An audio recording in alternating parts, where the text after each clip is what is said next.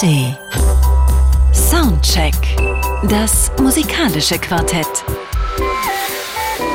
Von Radio 1 und Tagesspiegel. Live aus dem Bikini Berlin. Ja, hallo und herzlich willkommen zu dieser neuen Ausgabe Soundcheck auf Radio 1 vom RBB. Die Berlinale, natürlich glänzt sie, aber klingt sie auch? Das ist mal die Frage. Wir klingen hier im Soundcheck mit fantastischen Gästen. Ich beginne zunächst mit der Dame, die äh, rechts von mir auf dem Sofa sitzt. Fanny Tank ist dabei. Hallo.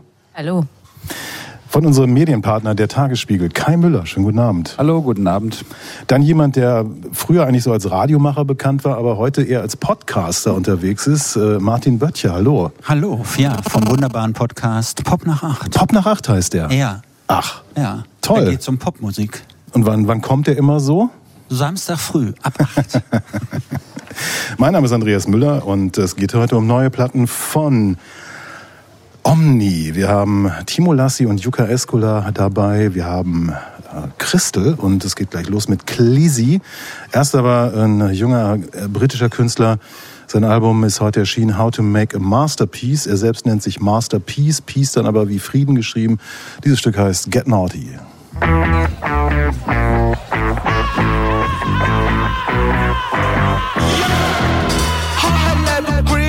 Sex into a mean song. Pastries on the keystroke. One I'm in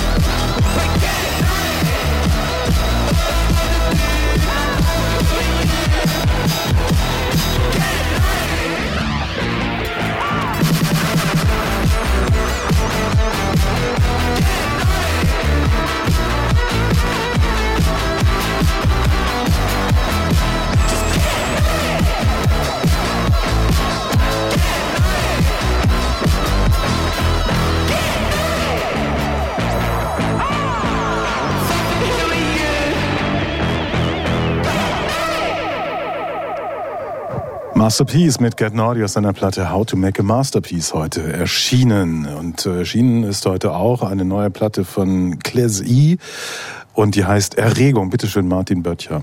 Welches war die beste Phase von The Cure? Nicht wenige sagen die frühen 80er mit Alben wie 17 Seconds, Faith und Pornography. Danach, da waren der Sound und die Texte von Robert Smith gar nicht mehr so richtig verzweifelt, sagen die Hardcore-Fans von damals. Cliss E, die Band von Tobias Siebert, hat auch auf dem neuen Album keine Scheu davor, nahtlos an diese Zeit anzuknüpfen. Aber irgendwie komisch. Diese Songs auf Erregung, die wirken gar nicht so retro oder gar altmodisch und auch nicht abgekupfert, sondern ziemlich gut und ziemlich tiefsinnig, wie fast so eine Ehrerbietung. Was Robert Smith wohl dazu sagen würde, wissen wir nicht, aber Tobias Siebert gibt zu, er ist großer Smith-Fan und schwelgt insgesamt so im Sound und in der Ästhetik von damals. Vielleicht kennt man Tobias Siebert noch von der Band Delbo oder von seinem Soloprojekt And the Golden Choir. Aber das hier, also das neue Class E Album, das sieben Jahre nach dem letzten erscheint, das ist schon noch was anderes. Eine Art Hommage, dazu die Texte, bei denen man mehr ahnt als weiß, um was es geht. Der Zustand der Welt, die Krisen und Katastrophen, die geben nicht viel Grund zum Optimismus. No Future nannte man das damals, Anfang der 80er. Und No Future scheint es auch heute zu sein. Oder wie sind Songs, die düster heißen, sonst so zu erklären?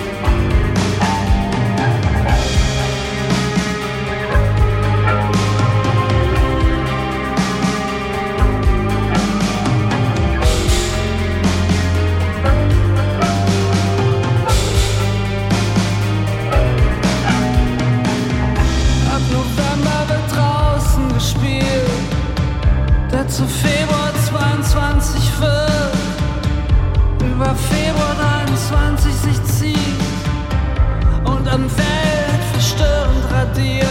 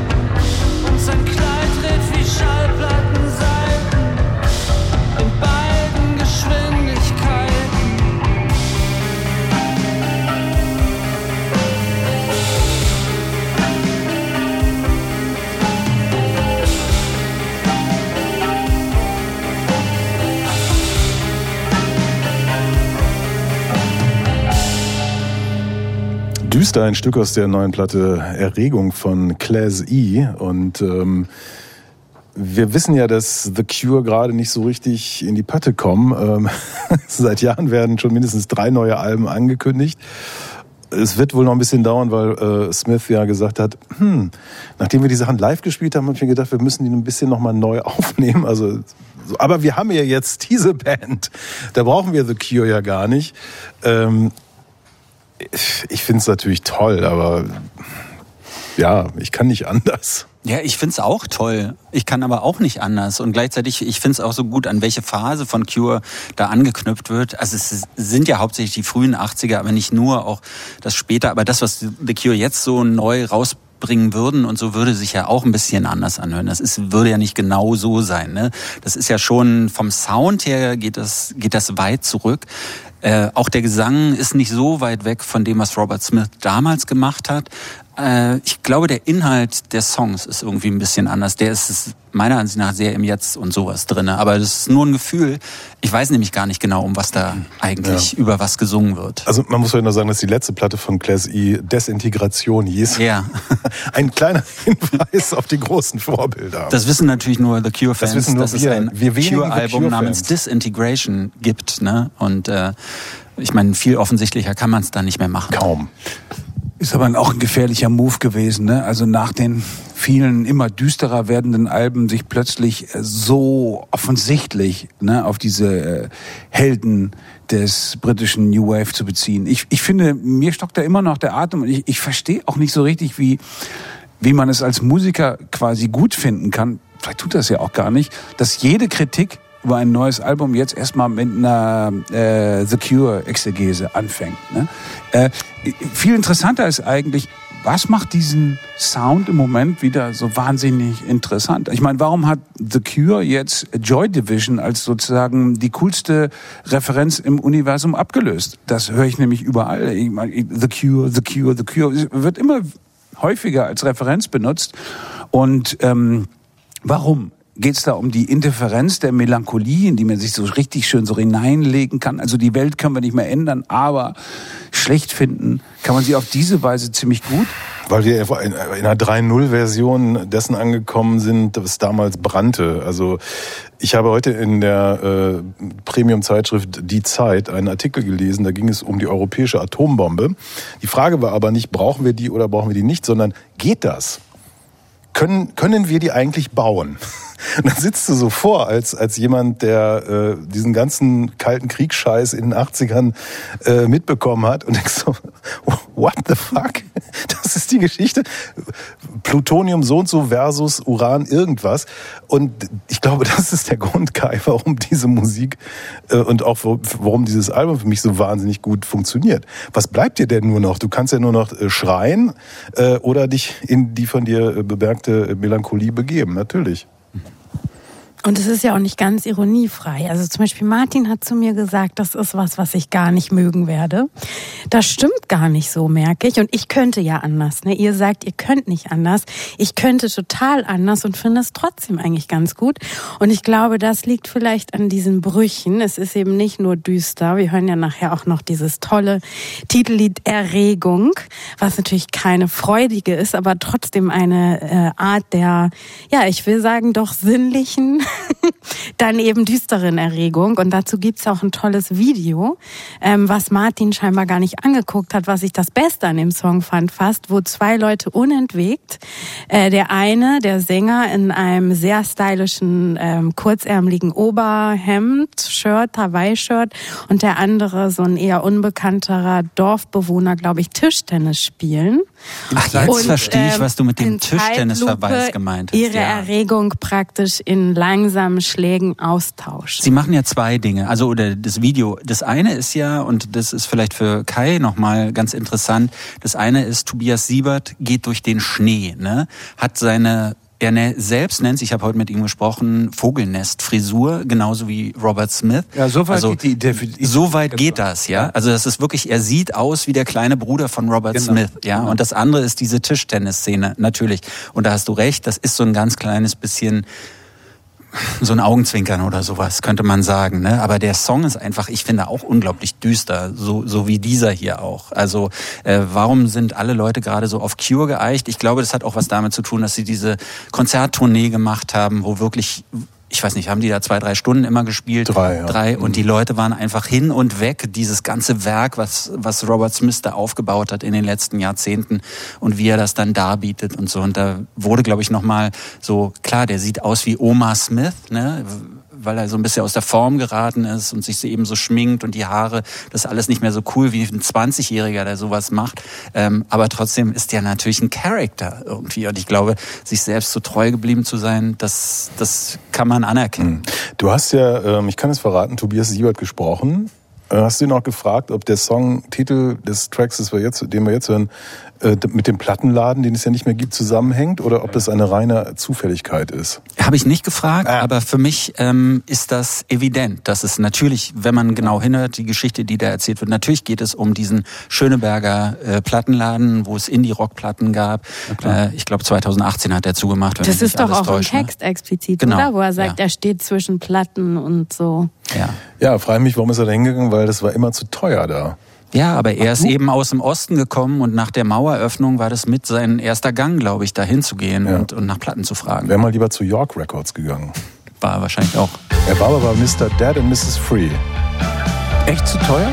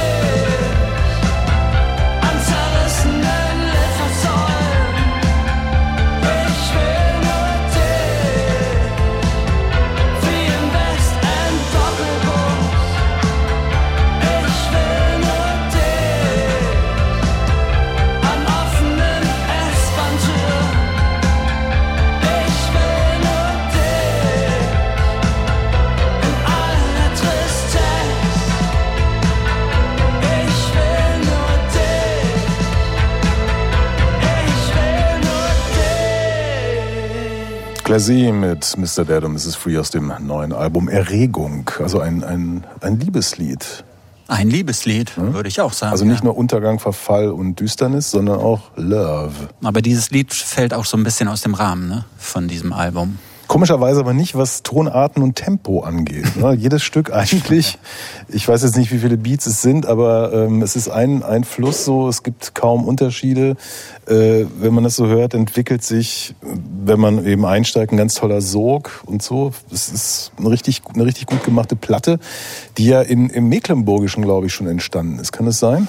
Genau, der Tobias Siebert ist vor ein paar Jahren aus Berlin weggezogen, hat sich einen alten Hof, wirklich Vierseithof. runtergerockten Vierseithof in. Mecklenburg-Vorpommern in so einer 500-Seelen-Gemeinde geholt und hat den jahrelang mit seiner Frau oder Freundin, weiß nicht genau, Lebensgefährtin, renoviert, saniert und da eigene, ein eigenes Studio eingebaut. Und das ist vielleicht auch noch ganz interessant. Tobias Siebert nimmt ja ganz viele andere Bands auf, der ist ja auch Produzent. Ne? Und deshalb ist das kein zufälliger Sound, den wir hier hören, sondern es ist, glaube also der weiß ganz genau, was er da macht und wie er diesen Sound einfangen und reproduzieren kann.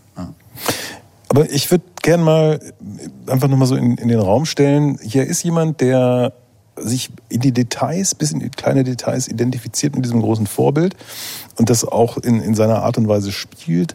Kommt jetzt nicht der deutsche Vorwurf mangelnde Originalität?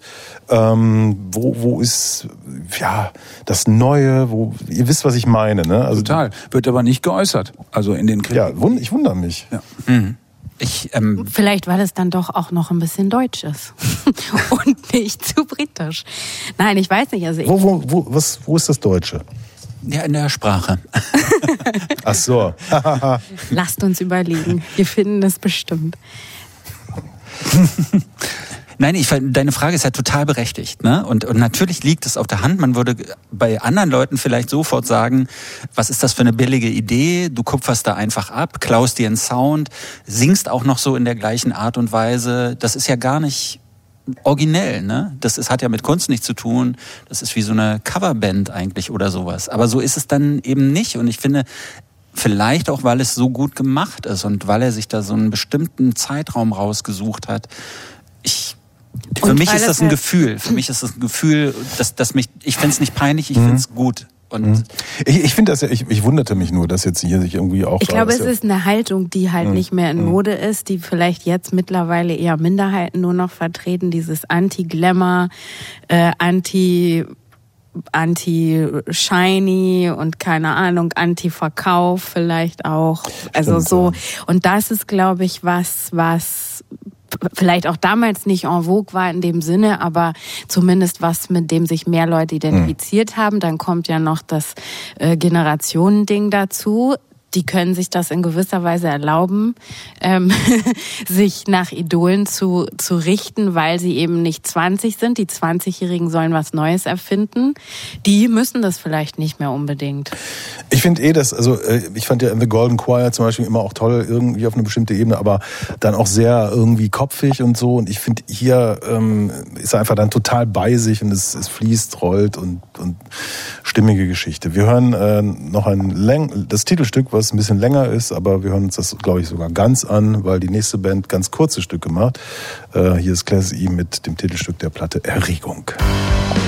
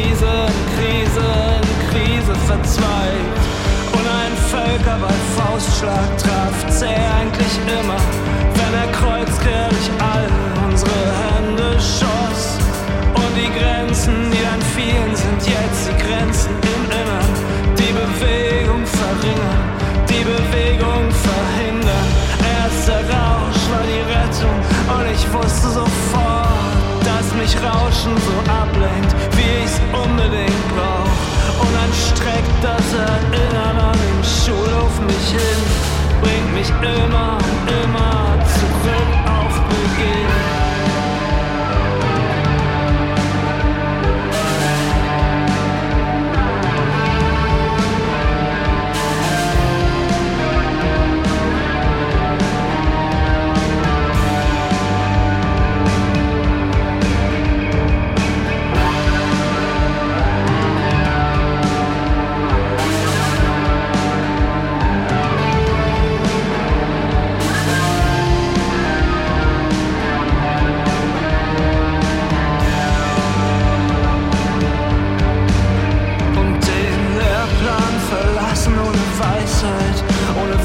zur Lage, war mit gierigem Blick auf ganz eigenes Geld. Und wenn man Sicherheit nun doch keinen facht, bin ich längst süchtig und giftig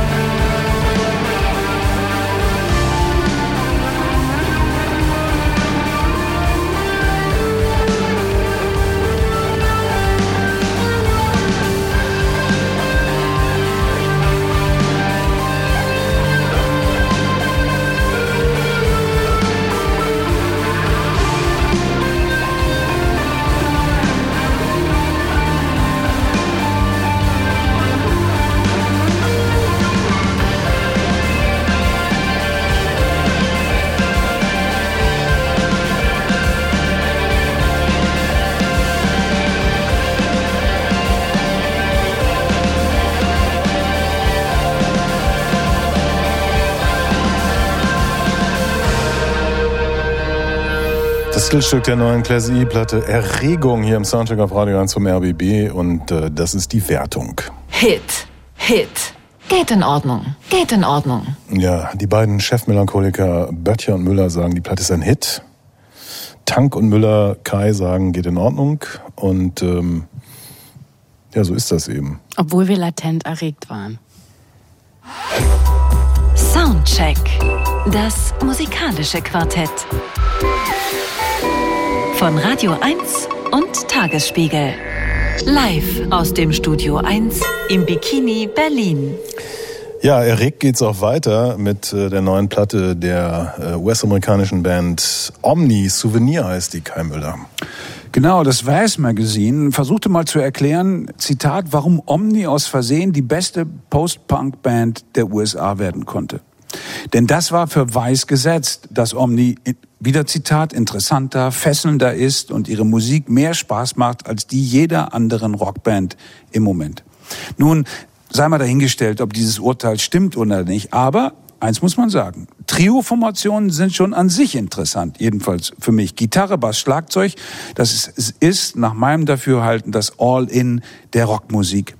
Eine Alchemie des Wesentlichen, die mehr aus dem zu machen versucht, was da ist.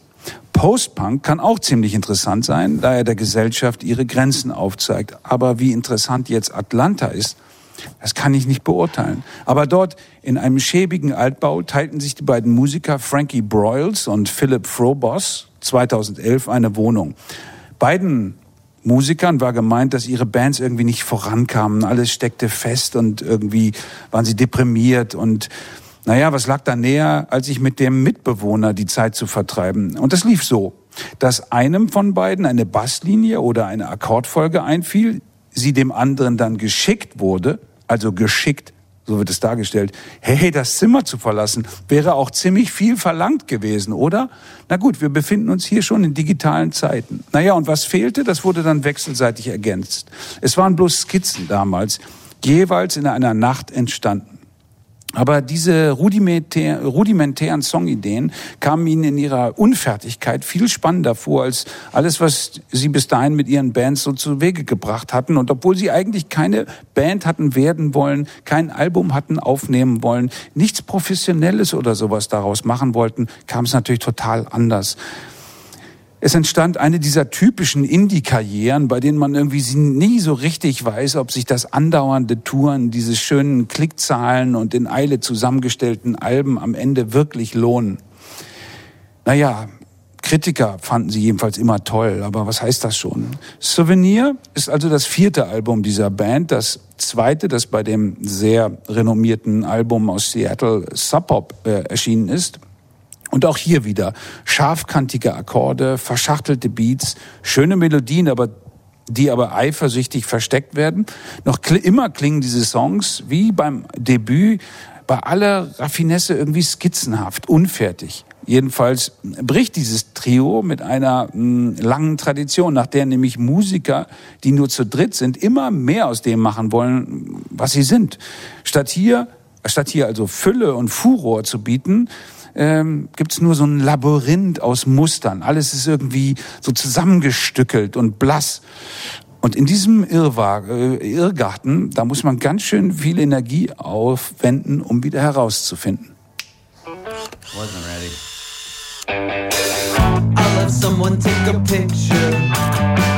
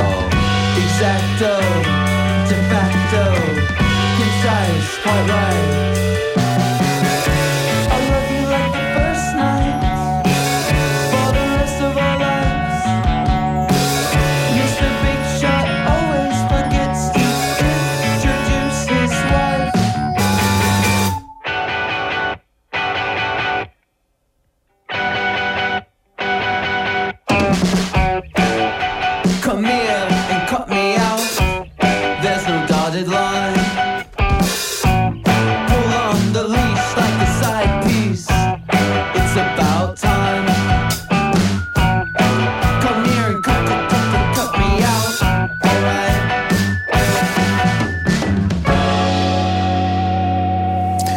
Omni mit dem äh, Track Exacto. Schöner Titel für so einen Song aus ihrer Platte Souvenir. Äh, als ich die gehört habe, habe ich so gedacht, ach, ist denn schon wieder 1979? Und äh, ist die Band Wire irgendwie gechannelt worden oder so. Das ist natürlich ich, meine, wir, wir haben gerade den Fall Class E gehabt mit dieser, mit dem, mit der ja, Impersonation von The Cure auf Deutsch dann aber. Und jetzt haben wir hier die Dirty South, also Atlanta, wo es ja im Sommer 500 Grad heiß wird und, und ich weiß nicht was und äh, bekommen dann aber ausgerechnet von dort äh, so eine, so eine komplett unterkühlte äh, äh, nordenglische Post-Punk-Musik, die sich natürlich auch an Captain Beefheart und der Magic Band und was weiß ich genähert hat. Aber dann natürlich in, in der, also Wire ohne Beefheart nicht denkbar, aber äh, so und so ohne Wire nicht denkbar. Und ich denke so, ich, ich lebe in einem ewigen Murmeltierzyklus Das als von der- älterer Musikkritiker. Von der Sendungsdramaturgie auch fragwürdig, ne? Wieso? Beides hintereinander. Nee. Das Gerade. stinkt doch schon per se jetzt ab. Omni. Wieso? Ja, weil wir jetzt schon so viel Kopie hatten. Ja, die liegen aber so weit zurück, die, äh, also sozusagen Vorbilder von Omni, dass mich da kaum noch jemand dran erinnern kann. Ne? Ich dachte auch, Mann, Mann, Mann, die letzten äh, Post-Punk-Revival, die wir alle so miterlebt haben, ne, die waren ja vor Inbrunst und Energie und Konvulsion und Überbietung äh, waren die ja gar nicht äh, zu schlagen. Das war ja immer so, dass irgendwie man ständig das Gefühl hatte, da ist so viel Ärger aufgestaut, da, da wird sozusagen so viel Bequemlichkeit durchbrochen durch die Strokes zum Beispiel, ne, 2001 oder ähm, 2011. Ich versuchte mich auch an die damals maßgebliche Band zu erinnern, fiel mir nicht ein, aber dann 2017 Black Midi oder Fountains DC. Ich meine, wir haben schon mehrere dieser Wellen, wo, wo, wo irgendwie was, so ein, wenigstens so ein Cluster zusammenkam. Ne? Und ähm, diese Band geht, hat aber irgendwie ein ganz anderes Ding am Laufen. Also es ist viel, wie ich finde, viel weniger Kopie als vor allem Reduktion. Ne? Also was die so machen, ist eben halt so ganz so, so Strukturen in so eine Art Pinkball ja, des, des Komponierens so hin und her zu werfen, so dass da ständig auch sozusagen diese dialogische Form der Instrumente bleibt ja erhalten. Ne? Bass und äh, Gitarre spielen ja ganz selten mal dasselbe oder sogar aufeinander abgestimmt, sondern die spielen immer so im Wechsel. Das hoppelt deswegen die ganze Zeit und, und kriegt so einen sehr trickreichen Klang. Und wenn ich versuche, den inneren, also sozusagen den inneren Reiz äh, zu ergründen, dann ist das natürlich dieses, naja, eben, das Dialogische. Es funktioniert plötzlich mit einem Partner zusammen, etwas entstehen zu lassen, wo jeder noch so sagen, ja, sein eigenes Ich so behält. Und gleichzeitig ähm, geht es da natürlich ständig um Muster. Ja? Um Muster, die durcheinander gewürfelt werden, um, um Muster, die umsortiert werden und so. Und mir kam natürlich sofort der Gedanke, warum finden so viele Leute diese Band so gut? Nicht, weil sie nicht wissen, was 1979 passiert wäre, sondern weil das eine Musik ist, die sich wieder gegen sozusagen lesbare Muster richtet. Naja, Also, und das ist, das ist schon eine Außenseiterposition heute. Algorithmen kommen da jedenfalls nicht mit. aber die werden ja nicht ohne Grund auch in diese Math-Rock-Ecke gestellt. Jetzt nicht Crystal Math, sondern mathematischer Rock, ne? weil das ja fast ein, fast ein durch, ich weiß nicht, eine Rechenaufgabe ist, die der Gitarrist da zum Teil so, so vollbringen muss. Mich macht dieses nervöse, ja, ich weiß gar nicht, wie man es nennen soll, dieses, dieses Zupfen fast auf der Gitarre, das macht mich manchmal wahnsinnig. Ähm, nicht bei, bei Omni, sondern insgesamt. Es gibt ja auch andere Bands, die, die das machen. Und ich fühlte mich auch so ein bisschen an Talking Heads und, und sogar ein bisschen an Divo erinnert, so, so von diesem Nervösen, weißt du, so von Ja, diesem, genau. so ein bisschen übersteigerten. Aber Wire ist natürlich meiner Ansicht nach die Referenzgröße so irgendwie, die man da hat. Aber die machen das so gut, finde ich, dass, dass es eben nicht so sehr nervt. Und ähm, ja, ich, ich finde es aber trotzdem nicht überwältigend gut, was da passiert. Also mich nervt's schon Mhm. und ich wundere mich, dass du diese Reduktion so gelobt hast, weil die erscheint ja nur als Reiz in Abgrenzung zu dem, was heute ist. Früher war alles reduziert und das war genau dieselbe Reduktion. Das haben bloß mehr Leute gemacht. Und heute denkt man nur, weil es mal was gibt, wo man ein bisschen nachvollziehen kann, welche Instrumente da überhaupt spielen und was die spielen, dass das dann gleich so ein Riesenvorteil ist. Ich finde die Musik aber trotzdem total langweilig, muss ich sagen. Und ich sehe in diesem Mathematischen auch überhaupt keinen Vorteil. Also ich weiß, dass das ein Stilmittel ist, offenbar. Und dass das vielleicht auch eine Art Ansage ist oder eine Haltung, aber mich langweilt das zu Tode. Dann hören wir vielleicht noch ein Musikstückchen. Granite Kiss.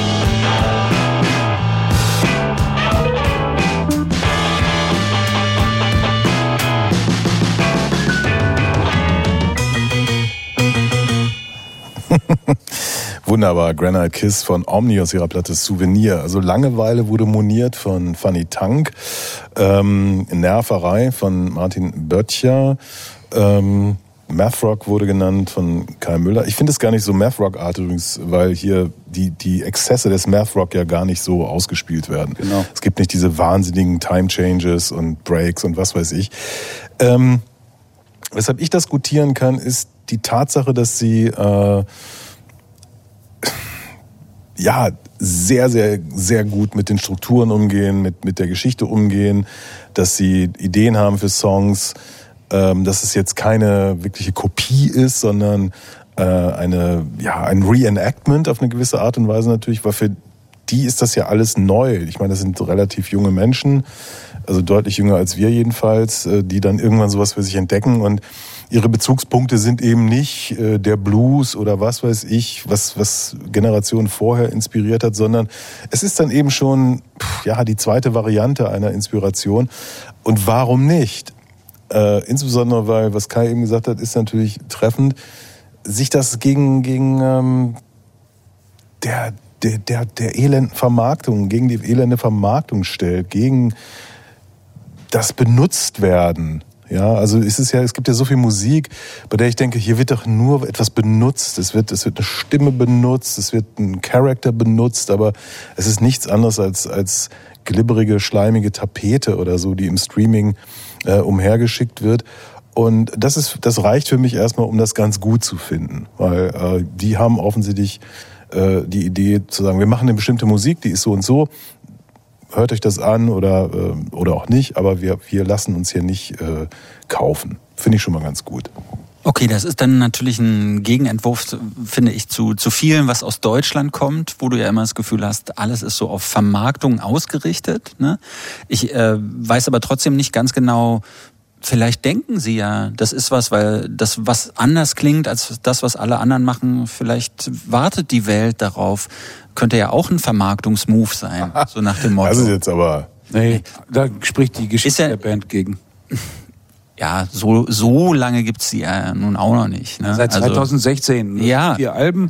Und die haben sich wirklich diesen, die, nein, das ist eine dieser Bands, die halt mit dem, wie die Black, Black Keys am Anfang, ja, mit einem Bus durch die Gegend fahren und durch die USA mehrere Touren, alle quasi immer aufeinander und die können, Aber ich bin mir sicher, dass Black Keys an sich geglaubt haben irgendwie. ja, die hier Und- sicher auch, aber es nicht aus Vermarktungsgründen. Nur dagegen wehre ich mich ja.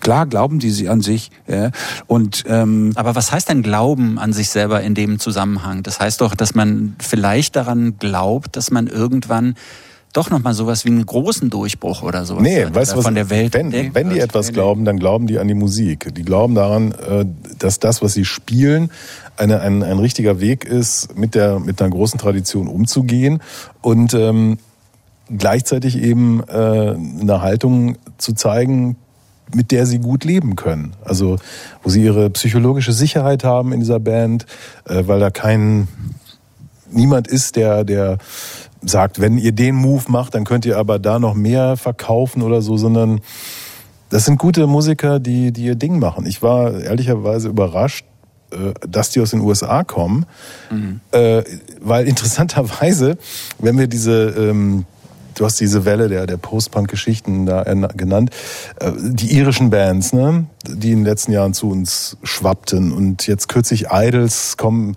mit, mit einem neuen Move, wo sie jetzt plötzlich irgendwie Radiohead channeln oder so, also wo, wo schon so eine Weiterentwicklung geht, gibt. Und wo ich diese ganzen Narrative inzwischen eher als Marketing-Ding fast schon äh, fühlen muss, also die Wut auf, auf die äh, rechten Regierungen, äh, in, sei es in Irland, England oder sonst wo. Und wir sind hier Working Class und ich denke so, ah, come on, das ist alles so, das funktioniert so, ne? Und dann kommen diese Typen aus Atlanta, ähm, also wo ich denke, wo spielen die denn da? Also das ist doch eine Stadt, die, da gibt's ein, das hat das kann doch da gar nicht herkommen.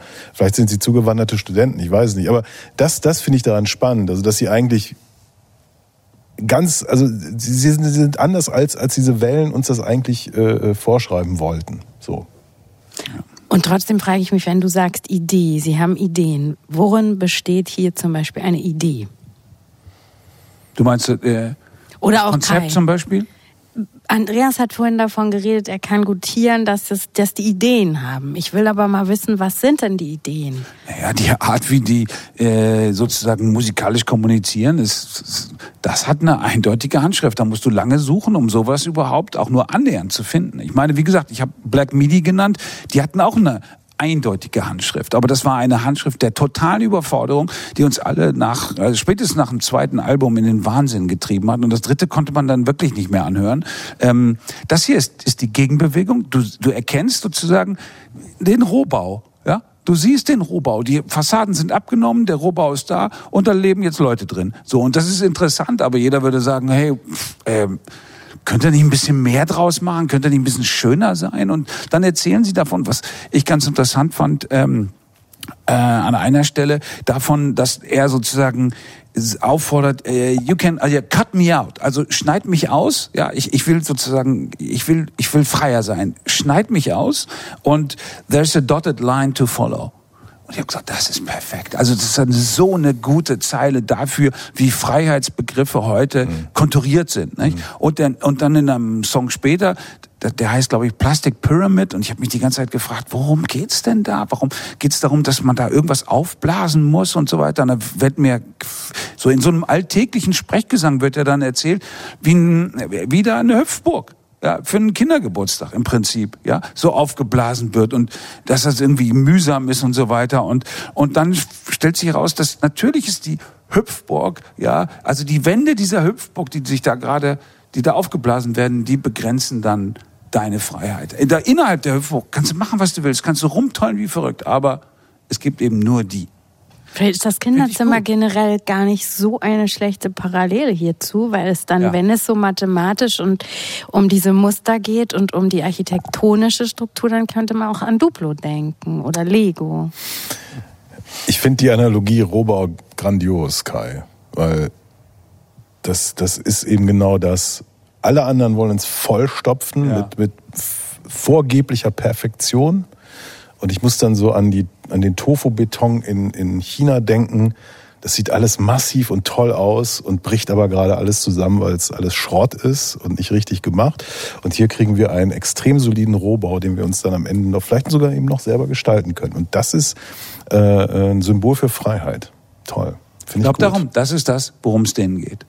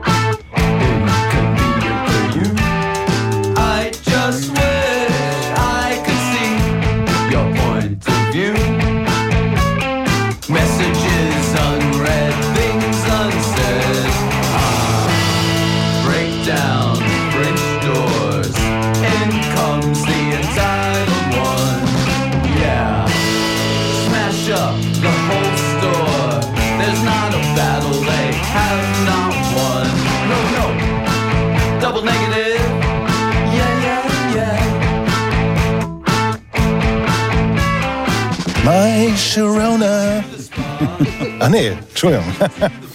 Das war Double Negative von äh, Omni aus ihrer Platte Souvenir und das ist die Wertung. Hit, Hit. Geht in Ordnung, geht in Ordnung. Kai Müller und ich gaben den Hit. Und bis den Nachrichten gibt es eine neue Single von Krung Bin. Bald gibt es das neue Album und äh, dieser Track heißt May 9th.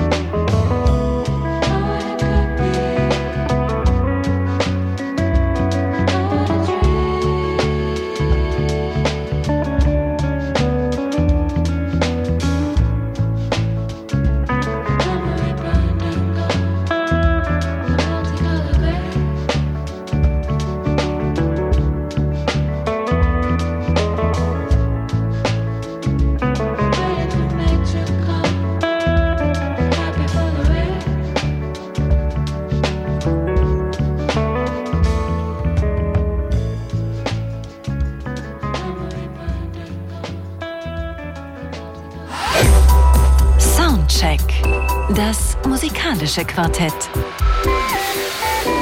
Von Radio 1 und Tagesspiegel. Live aus dem Studio 1 im Bikini Berlin. Herzlich willkommen heute in der Runde Kai Müller vom Tagesspiegel, Fanny Tank und äh, Martin Böttcher von Pop nach Acht, der Pop-Podcast aus Berlin.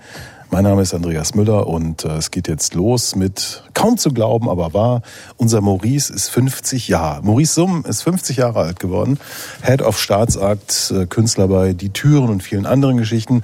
Und er hat sich zum Geburtstag äh, eine Single geschenkt, äh, eine Coverversion von dem kürzlich verstorbenen Tommy Stumpf im Original. Hier ist zu spät, Maurice Summ.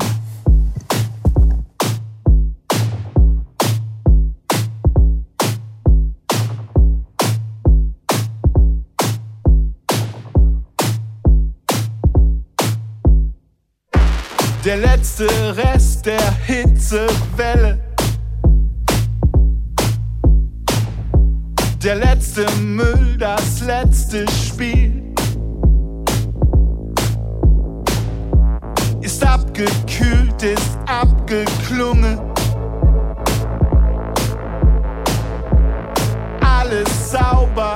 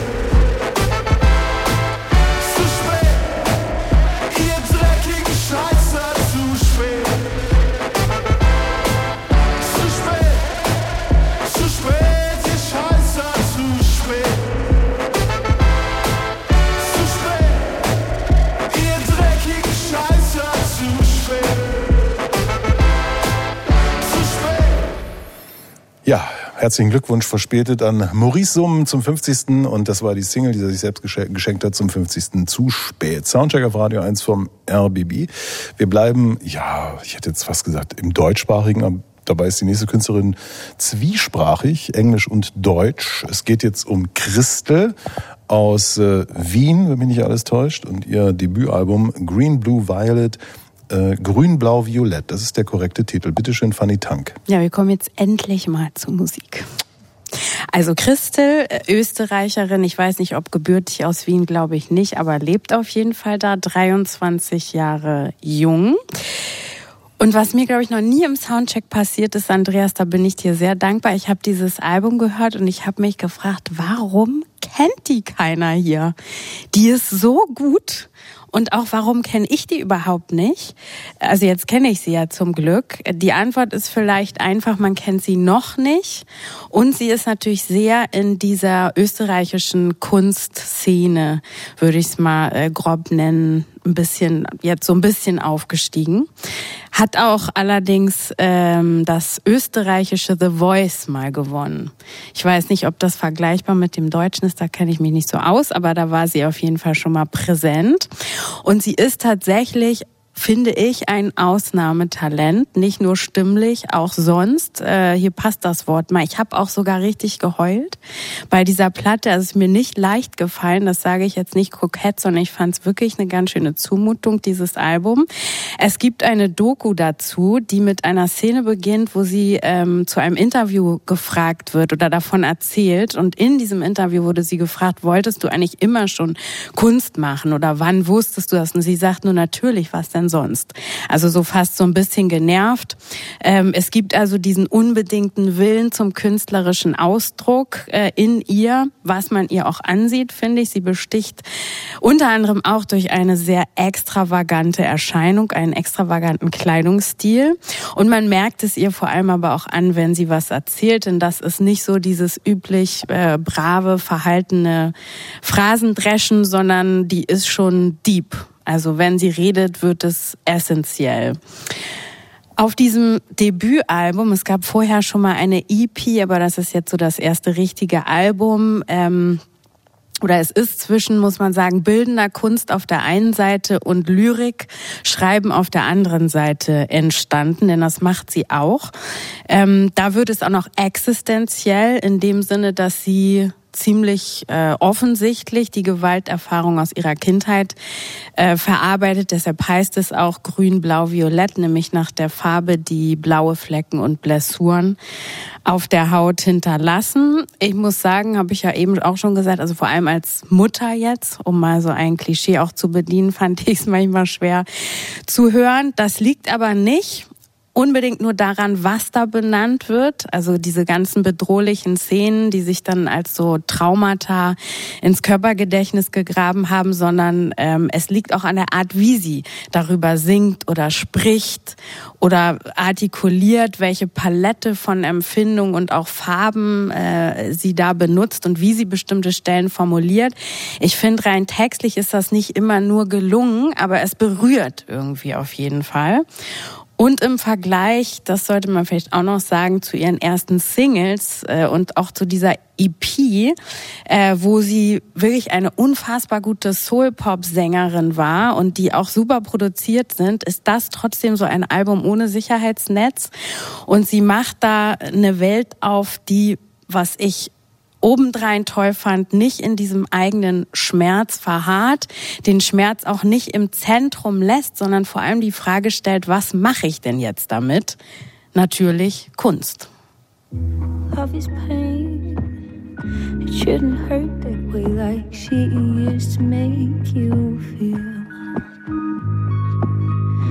Rainbow violet is what I had to hide for everybody, everybody sacred mine. I'm scared, find no clothes I read, be lying low. Losing control is a place I can't go. This is not life, this is pain.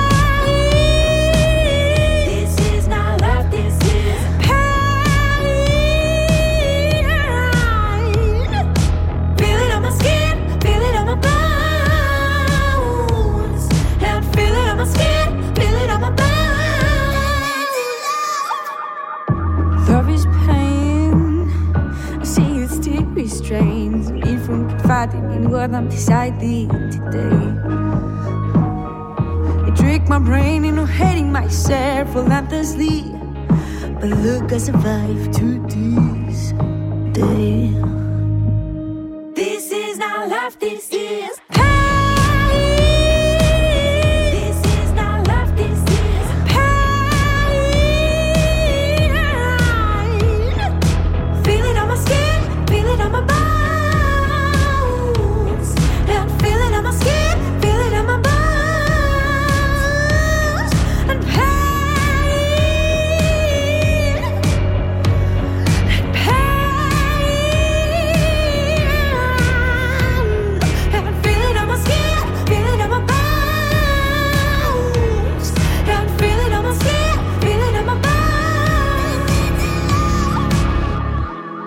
Shame still rules my memory. Found words to spill for myself to believe I'm still here. I'm here. I'm still here. I'm here.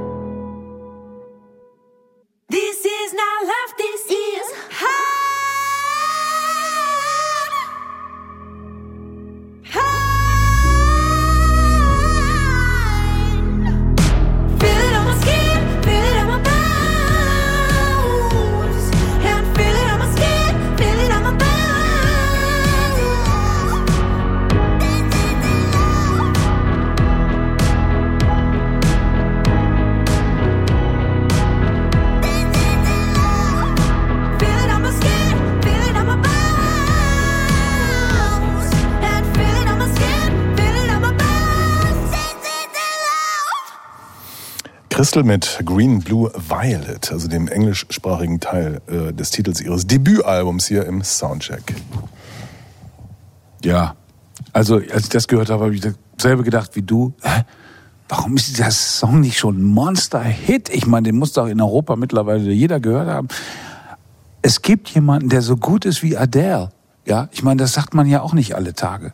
Und ähm, dahinter steckt allerdings natürlich eine furchtbare Geschichte, ja, ähm, die glücklicherweise nicht so plakativ vorgetragen wird, sondern genau in den Maßen, dass es sozusagen so Leute wie mich reizt, da mehr wissen zu wollen ne?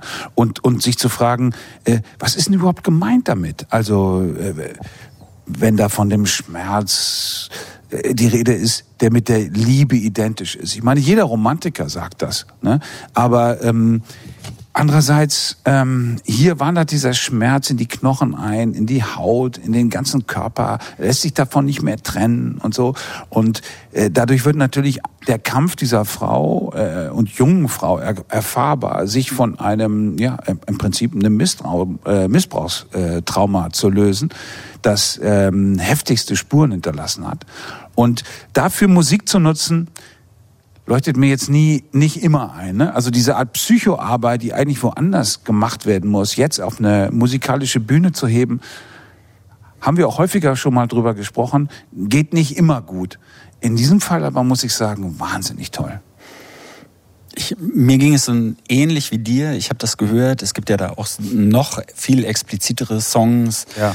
Ich kann heute noch, du beugst dich über mich und ich, das hat sich so eingebrannt ich hatte trotzdem so einen, so einen leicht voyeuristischen Impuls irgendwie. Was ist denn genau passiert? Weißt du? Also so, so, so nach dem Motto, du benutzt deine Lieder, du benutzt dein Album, um eine Geschichte zu erzählen, um ein Trauma zu erzählen. Ich als Hörer würde trotzdem gerne wissen, was genau passiert ist. Das ist vielleicht auch ein perverser Gedanke dann in dem Augenblick, aber gleichzeitig vielleicht auch naheliegend. Und ich komme dann nicht weiter. Also das Album deutet so Dinge an, aber man weiß nicht ganz genau, geht das jetzt in so eine Richtung wie Mental Health? Ist ja gerade ein Thema. Es geht um blaue Flecken, da geht es, glaube ich, nicht um Mental Health. Naja, diese blauen Flecken haben ja was ausgelöst, dieses Trauma, was unter, unter Umständen sich auf die Psyche natürlich bis heute so, sofort äh, trägt.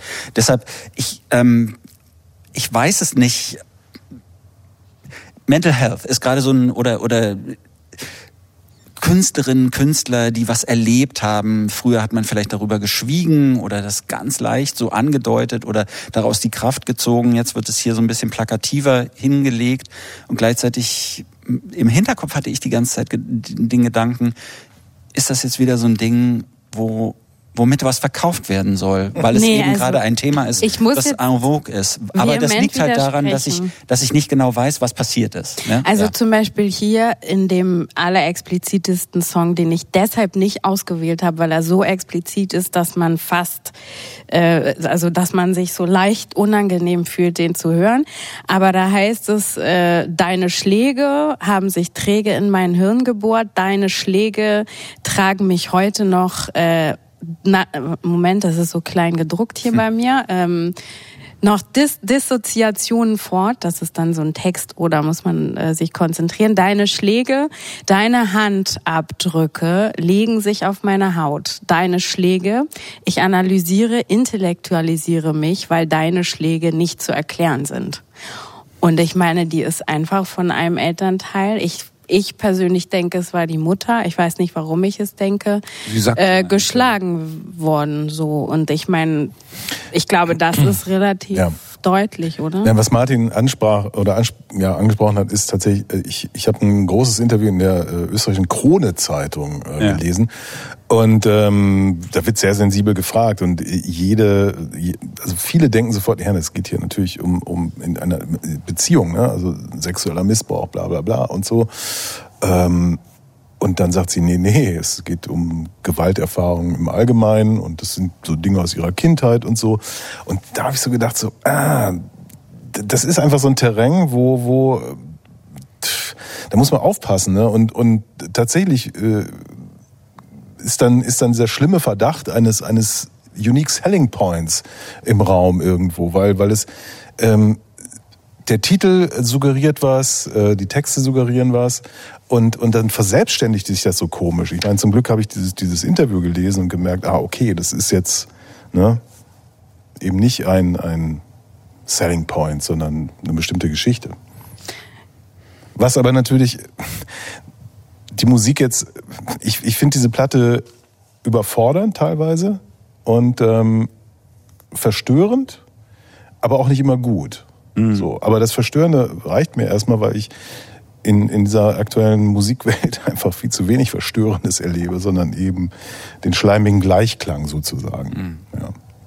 Die Platte besticht ja auch dadurch, und da würde ich sagen, daran merkt man vielleicht, dass es kein Selling Point ist in dem Fall. Also mir kommt es überhaupt nicht so vor, ähm, dass sie wirklich, die ist ja schon einen Schritt weiter. Die macht daraus ja schon ganz irre Sachen. Also die hat sich ja losgelassen. Die sitzt da nicht mehr und denkt, oh, vielleicht sollte ich mal über das alles äh, schreiben, äh, weil es vielleicht auch andere hören wollen, sondern du merkst dieser Platte an, dass da irgendwann der Punkt passiert ist, wo die sich total losgelassen hat.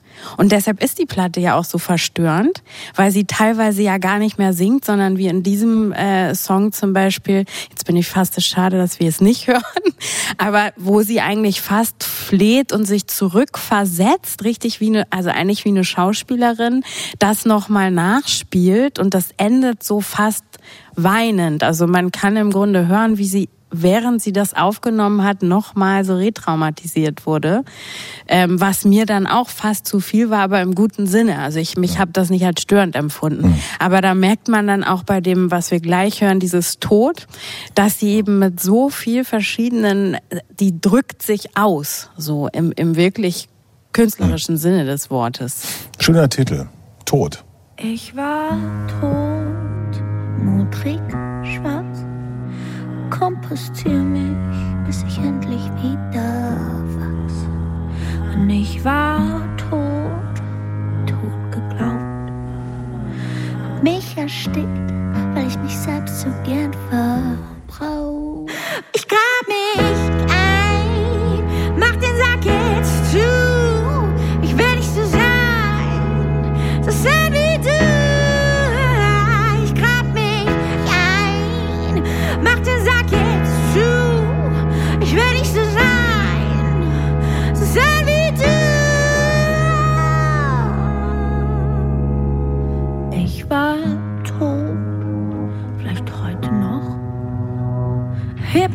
roten Sterne zünd mir eine und ich rauch.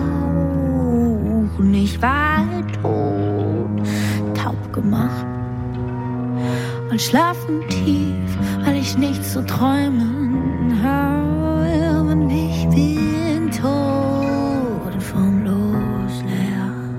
Das Schlimme ist da, immer und ich nicht mehr. Und ich war in mir, weil ich nicht mehr will. Das Schöne hält mich nicht mehr still. Ich grab mich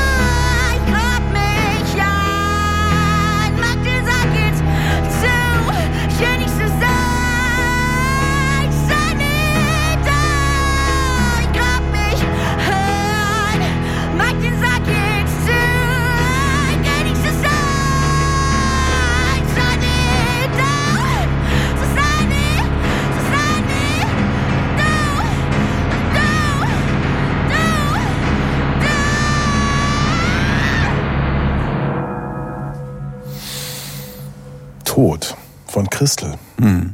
Ich finde es ja krass, dass sie, wenn sie auf Englisch singt oder auf Deutsch singt, sie klingt ja fast wie zwei unterschiedliche Personen manchmal. So, als würde sie da auch in so eine Persona so hineinschlüpfen oder als würde sie da eine Art Rolle spielen auch. Ne? Vielleicht war das auch so ein bisschen mit dafür ausschlaggebend, warum ich gedacht habe, dass das so. Aber ich habe auch wie immer nicht richtig auf die Texte gehört. Ne? du bist halt Elektroniker. Ne? Ja. Ja. Ja, Kai, du hast während Also- der Musik nochmal darauf hingewiesen, wir müssen über die, den Wunsch nach Eindeutigkeit sprechen. Ja, So äh, ist es. weil das von Martin, dieser vorgebrachte Zweifel, mir total plausibel erscheint. Ich habe natürlich diesen Reflex auch wie die meisten. Wir wünschen uns, wenn wir sowas hören, ne, was ein Verbrechen ist, wenn man so will, dass es dafür eine Lösung gibt, eine eindeutige Antwort. Ja? Und äh, manchmal lesen wir dann an Reportagen, Porträts, in denen dann diese Antwort gegeben wird und alle sind irgendwie zufrieden und so. Aber du weißt natürlich ganz genau, dass dieser Wunsch nach Eindeutigkeit ähm, auch ein romantisches Zerrbild ist. Es gibt diese Eindeutigkeit fast nie, ja, ähm, sondern sie wird dann behauptet und alle sind zufrieden, weil die Frage geklärt ist. Da gibt's jemanden, der hat Schuld, ja, da gibt's ein Opfer, alles ist wohl sortiert und super, ja.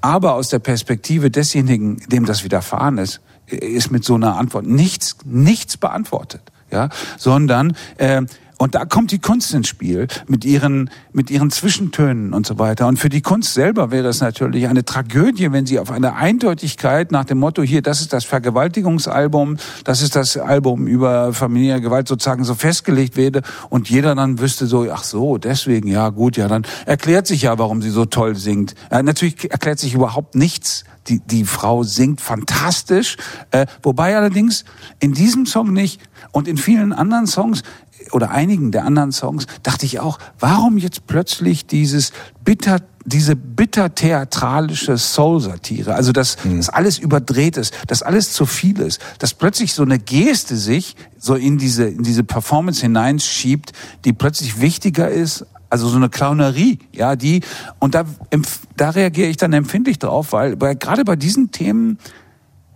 ist Musik sehr belastbar. Du kannst mit Musik wahnsinnig viel ausdrücken und regeln, wenn du es ernst nimmst.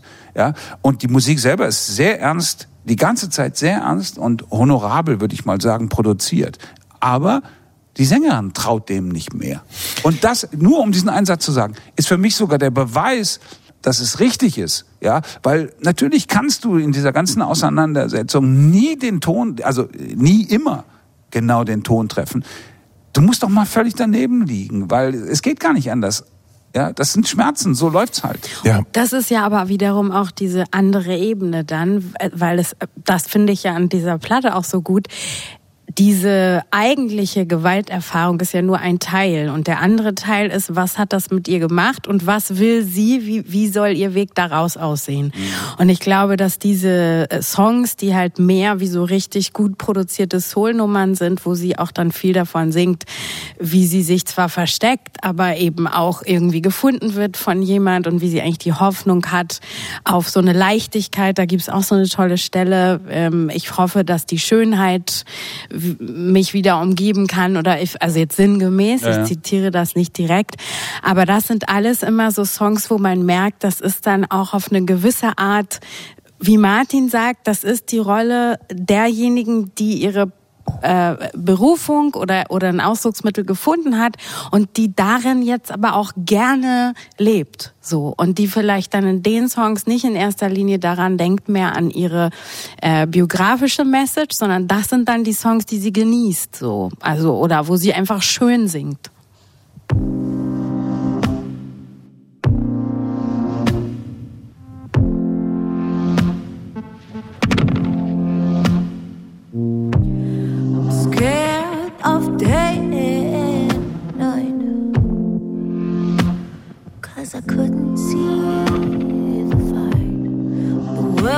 Scares the shit out of me.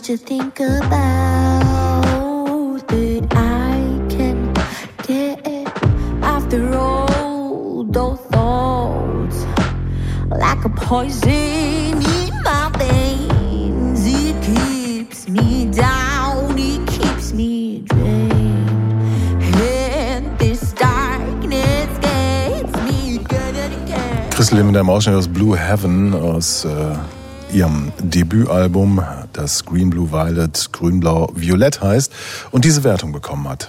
Hit, Hit. Geht in Ordnung, geht in Ordnung. Die Hits kamen von Kai Müller und Fanny Tank. Soundcheck. Das musikalische Quartett. Von Radio 1 und Tagesspiegel. Live aus dem Studio 1 im Bikini Berlin. Ja, eine Platte haben wir noch und äh, die kommt von Timo Lassi und Jukka Eskola und heißt Nordic Stew. Und ich möchte beginnen mit einer Geschichte, die im Jahr 1917 ihren Ursprung hat. 1917 erscheint die erste Schallplatte, die man als Jazz-Schallplatte bezeichnen kann. Sie kam von der Original Dixieland Jazz Band und hatte auf der A-Seite den Livery Stable Blues. Eine Million Mal verkauft. Eine Million Exemplare dieser Platten wurden, dieses Stücks wurden gepresst und verkauft. Also wir haben hier den Urknall der Popmusik. 1917. Zwei Jahre später, der Weltkrieg ist vorbei, die Pandemie, spanische Grippe genannt, flaut, ebbt allmählich ab. Und es gibt einen unfassbaren Verkehr zwischen Europa und den USA, nämlich mit immer schneller werdenden Schiffen. Und was transportieren diese Schiffe? Kultur. Sie fahren los in Hamburg, in Helsinki, sonst wo, kommen nach New York und bringen diese neue Kultur mit, denn diese Musik ist wie ein Virus. Es ist äh, verbreitet sich überall, fast überall auf der Welt, mit wenigen Ausnahmen. sind die Leute infiziert vom Jazz-Virus. Und was diese Band, die ich da gerade genannt habe, gemacht hat, ist eigentlich nichts anderes als rhythmisierter, synkopi synkopierter Lärm. Also es ist ein, ein Höllenkrach, den die da veranstalten, aber die Leute rasten drauf aus. Man kann es vielleicht noch vergleichen so mit der Entwicklung der elektronischen Tanzmusik in den 80er, 90er Jahren, Techno. Also das ist, ist ähnlich. Also die Leute können nicht anders als sich bewegen zu diesem Scheiß und rasten aus. Und jahrzehntelang ist das die Tanzmusik, die sich natürlich immer weiter raffiniert und überhaupt und was weiß ich. Interessanterweise legen 1919 viele Schiffe äh, in Helsinki an, also in Finnland, und äh, finden dort ein, ein total aufnahmebereites Publikum. Die haben überhaupt keinen Dünkel. Also anders in der Welt, anderswo in der Welt denkt man so, hm, na ja, das ist ja aber jetzt nicht so unbedingt unseres. Die Finnen finden es geil. Und damit bin ich bei dieser Platte, um die es jetzt geht, äh, von Timo Lassi, Saxophonist und Jukka Eskola, Trompeter und Flügelhornspieler. Mit beiden könnte man wenn sie die entsprechenden Bands haben, zum Beispiel den gesamten Katalog des klassischen Blue Note Labels wieder neu einspielen, weil die das alles drauf haben. Und die haben sie so vor ungefähr 15 Jahren angefangen als Neuerer in der Jazzszene von Helsinki, aber eben nicht als Avantgardisten, sondern als äh, ja Träger dieser Tradition, die sie auf eine extrem äh, schwungvolle und funky Weise äh, gespielt haben. Also anders als diese ganzen Retro-Bands, von mir aus sogar ein Wynton Marsalis oder so. Was die gemacht haben, war zu zeigen, äh, man kann das spielen, man kann das leben und man kann auch dazu tanzen. Und äh, wir spielen Songs, die sind vier Minuten lang und nicht irgendwie 15, sondern wir machen da richtig tolle Jazz-Pop-Musik draus, die sich aber irgendwie niemandem anbietet. Timo Lassi hat in diversen Projekten die Grenzen für sich immer wieder mal erweitert. Yuka Eskola hat das nie gemacht. Yuka Eskola war immer der Soul-Jazz-Mann und ist ein Superstar in Japan, wo man das sehr, sehr liebt. Vor zwei Jahren sind sie nach New Orleans gegangen, also quasi der, der Brutstätte all dessen, was wir heute als Popmusik kennen und haben gesagt, wir müssen da mal hingehen und haben mit Leuten wie Delfayo Marsalis, also aus dem Marsalis Clan, großartiger Posaunist, aber auch äh, dem Tubisten Kirk Joseph, wichtiger Vertreter äh, der großen Marching Bands in äh, New Orleans aufgenommen. Herausgekommen ist eben Nordic Stew, also quasi diese Brücke zwischen Helsinki und New Orleans, also dem kalten Norden und dem heißen Süden. Und herausgekommen ist, äh, finde ich, eine Platte, die uns nochmal zeigt, was diese Musik nämlich eigentlich ist, nämlich Tanzmusik.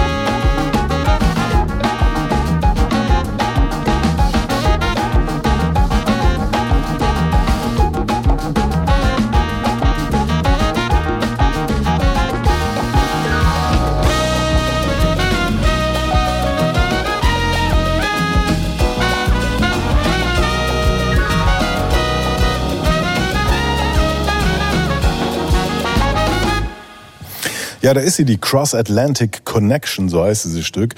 Äh, zwei finnische Musiker, Timo Lassi und Jukka Eskola, gehen nach New Orleans und spielen dort mit lokalen Größen. Und herausgekommen ist dieses Album Nordic Stew.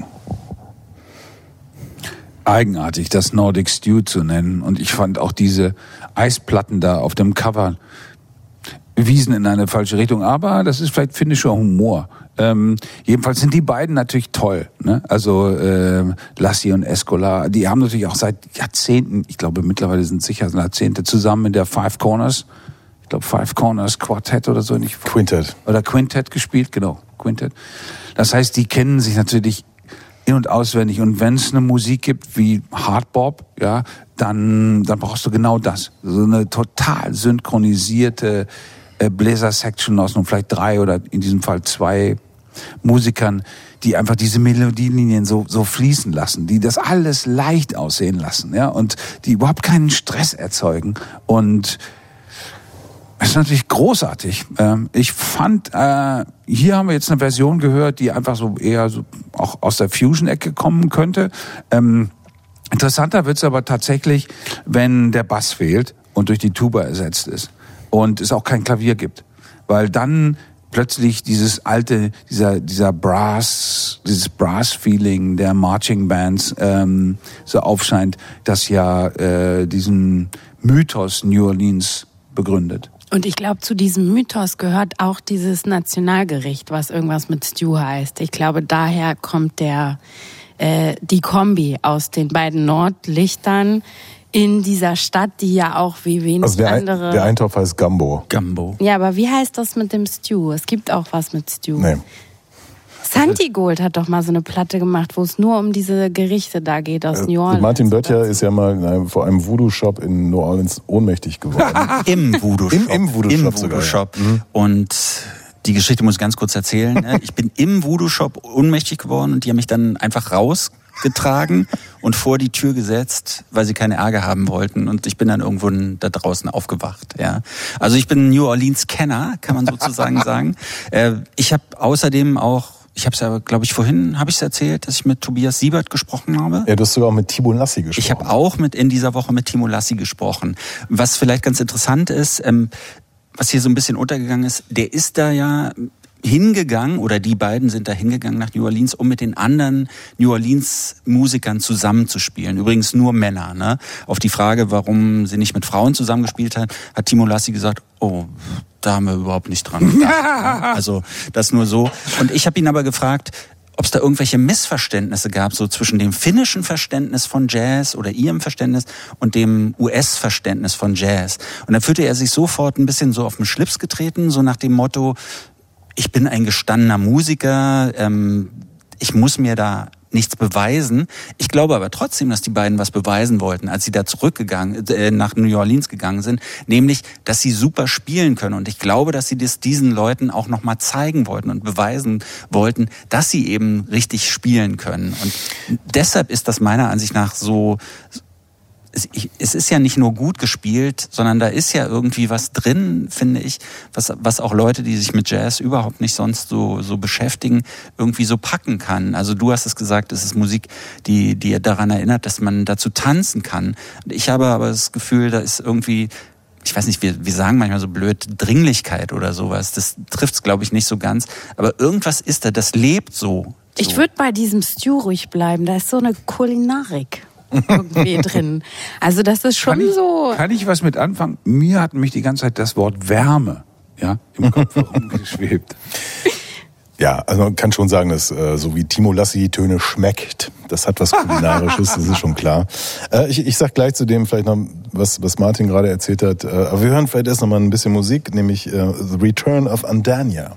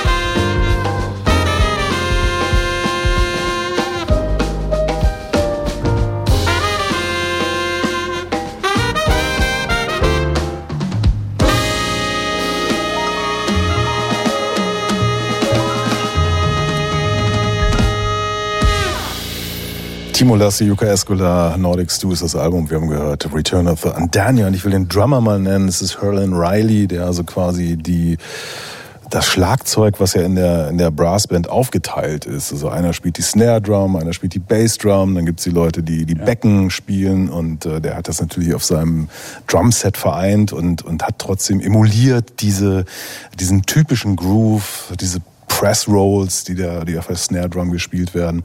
Und äh, der Marsch, der synkopierte Marsch ist immer da.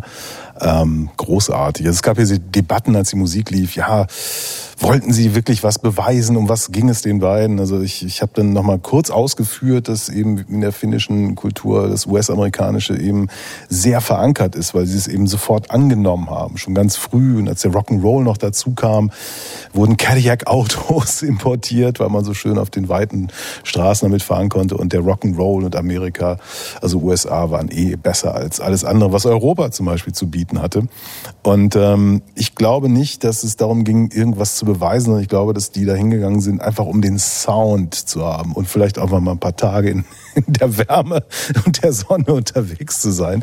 Und ich finde, den Sound haben sie hier gekriegt. Also die Band, mit der sie da spielen, die sich ja auch dann interessiert haben. Also man hat sich ja auch irgendwie angenähert. Ähm, Es war natürlich alles ausgeschrieben vorher. Es ist in drei Tagen aufgenommen worden. Es kostet ja auch Geld, sowas.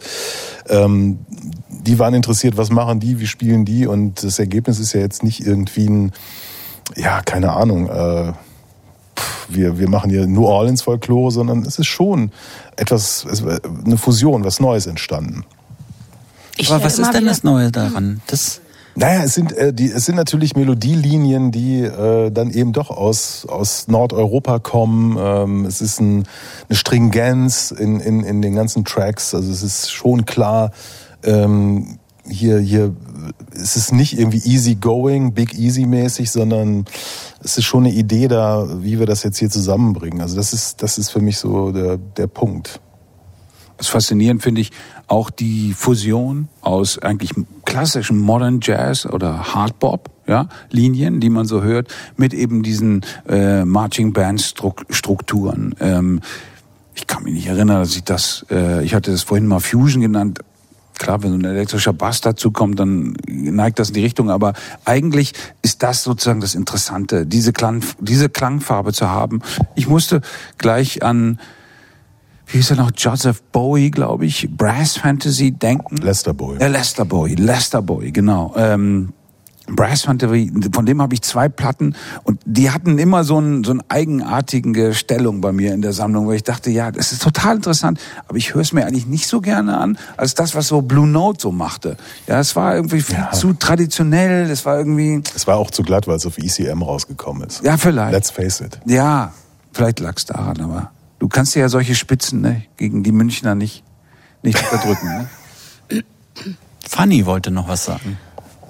Ja, mir ist nur, mir fällt immer auf, wie bei solchen Platten, und Andreas hat ja öfter mal solche vergleichbaren im Programm, es eigentlich sehr, und das ist jetzt keine Kritik, das ist einfach eine Feststellung, es sehr schwer fällt, irgendwas dagegen zu sagen. Also das ist so Musik, wo man ganz schwer, finde ich, bewerten kann oder wenn, dann sagt man, ja, ist super. Also das ich- ist ich immer ja- dieses Gefühl mit dieser letzten Jazzplatte, die dann immer noch so kurz vor knapp kommt. Ja, weil ich doch nur die Guten hole. Ist doch klar. Ich glaube, die schlechten würden wir auch nicht erkennen.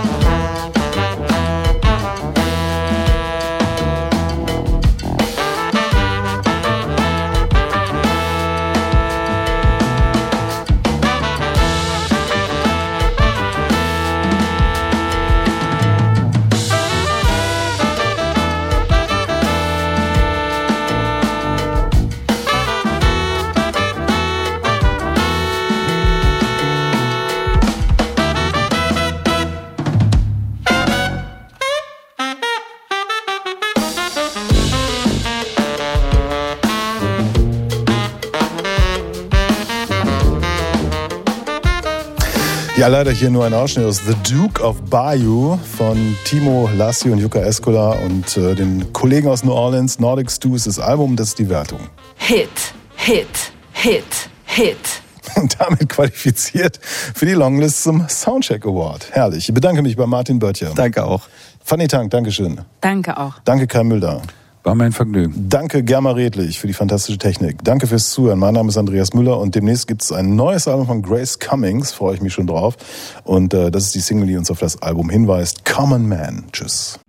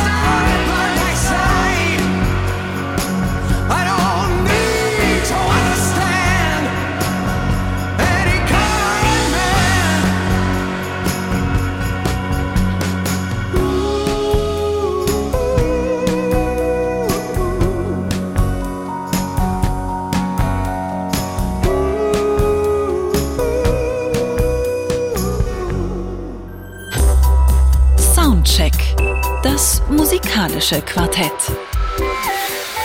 Freitags ab 21 Uhr auf Radio 1.